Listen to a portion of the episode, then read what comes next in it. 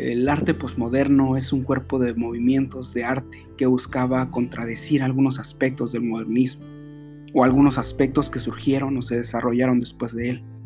En general, los movimientos como el intermedio, el arte de instalación, el arte conceptual y multimedia, particularmente el video, se describen como posmodernos.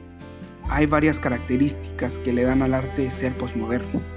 Estos incluyen bricolaje, el uso de palabras prominentemente como el, el elemento artístico central, collage, simplificación, apropiación, arte de performance, el reciclaje de estilos y temas del pasado en un contexto moderno, así como la ruptura de la barrera entre la multa y alto arte y bajo arte y cultura popular. Es difícil hablar de posmodernidad porque no hay perspectiva histórica suficiente. No ha pasado la suficiente cantidad de tiempo como para que el mundo termine de ponerse de acuerdo en algunos conceptos fundamentales. Sin embargo, existen puntos que podemos destacar elementos muy evidentes o elementos de una lógica difícil de discutir, como para poder apreciar mejor el arte de las últimas décadas. Si bien no hay un instante claro en la historia que determine el comienzo de la posmodernidad en el arte, podemos ubicar este periodo a partir de la segunda mitad del siglo XX, fundamentalmente a partir de los años 70, cuando se terminaban los grandes movimientos artísticos. En la vida en general, posmodernidad sería lo que viene después de la modernidad. Los sueños se han terminado, las grandes causas ya no existen, se han cambiado por otras más pequeñas. Como para poner un ejemplo, antes era la revolución socialista y ahora es salvemos a las ballenas. Como nos gusta decir, la posmodernidad es el fin de las bienes intenciones, ideas de la modernidad, que lamentablemente fracasaron. En el arte moderno encontramos movimientos. Eh, los del comienzo del siglo XX son las vanguardias, que por lo general plasman sus ideas en manifiestos, lo que no solo se proponen revolucionar el arte, sino a la vez también cambiar el mundo. Son, digamos, sueños colectivos. Los artistas se unen para defender sus ideales, sus ideas. Se embarcan juntos en proyectos y movimientos para construir ese mundo nuevo, la posmodernidad, en cambio, está caracterizada por la individualidad. Es como si a cada uno le interesara su propia verdad. Los posmodernos afirman que el fracaso del arte de vanguardia es la imposibilidad de incidencia en la historia real, en el comportamiento de las colectividades.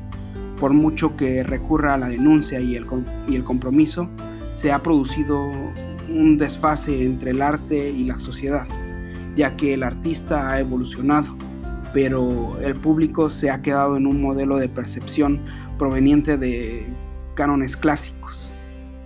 Ante la crisis del objeto artístico en los años 70, los posmodernos lo retoman como reivindicación del arte como institución, toda vez que ha fracasado la pretensión vanguardista de integrar el arte con la sociedad.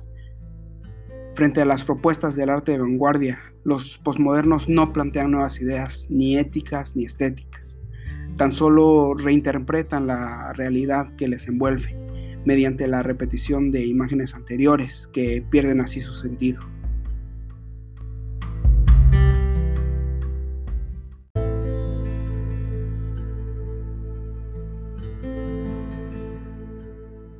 Y bien, ¿a qué nos referimos más exactamente con individualidad?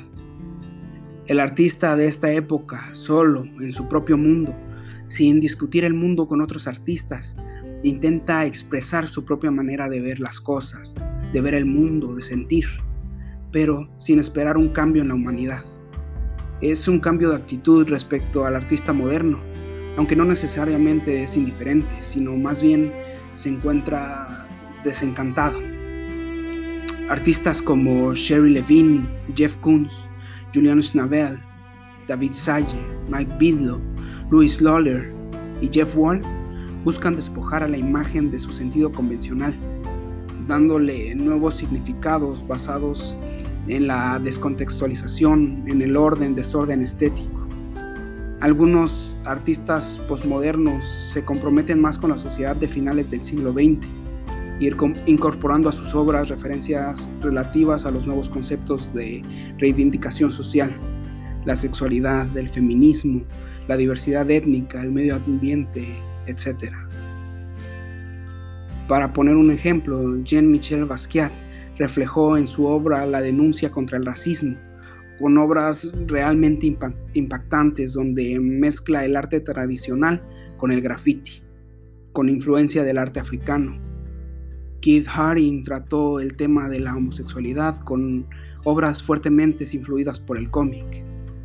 David Wojnarowicz expresó en sus obras una temática centrada en el sexo, la enfermedad y la muerte, con referencias al SIDA, la nueva enfermedad de finales del siglo XX.